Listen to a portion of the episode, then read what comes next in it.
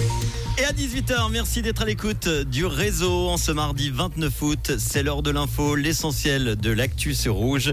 C'est avec Isabelle Bertolini. Bonsoir Isabelle. Bonsoir Manu et bonsoir à tous. Il faut simplifier les procédures en matière d'installation énergétique, notamment pour les panneaux solaires. C'est l'avis du Grand Conseil vaudois qui a accepté une motion PLR en ce sens aujourd'hui.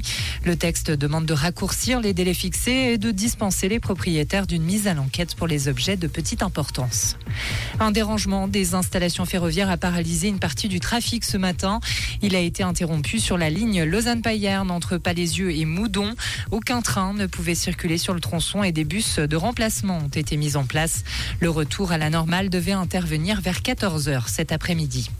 La région des Clépons serait-elle propice à la géothermie? C'est une question que se pose la société vaudoise suisse Géoénergie.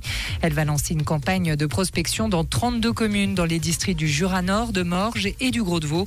Elle s'étendra du 20 septembre au 9 octobre prochain. L'espoir, produire de l'électricité pour l'équivalent de 3700 foyers. Un engin suisse de déminage télécommandé est prêt à être envoyé en Ukraine. Le char a été conçu par la fondation à but non lucratif Digger dans le but de déminer de manière sûre, rapide et efficace les zones ukrainiennes contaminées depuis le début de la guerre.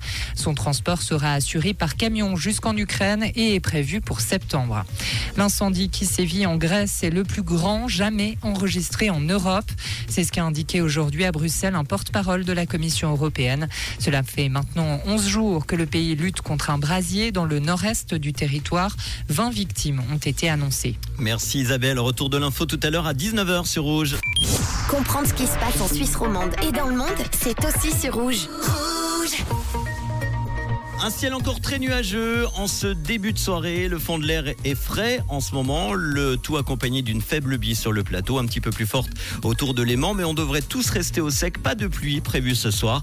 Demain mercredi, Météo Suisse nous annonce le retour du soleil malgré quelques nuages résiduels le matin. Quelques averses ne seront pas exclues demain soir sur le Jura. Il fera un petit peu plus doux pour cette journée de mercredi avec des maximales autour des 21 degrés.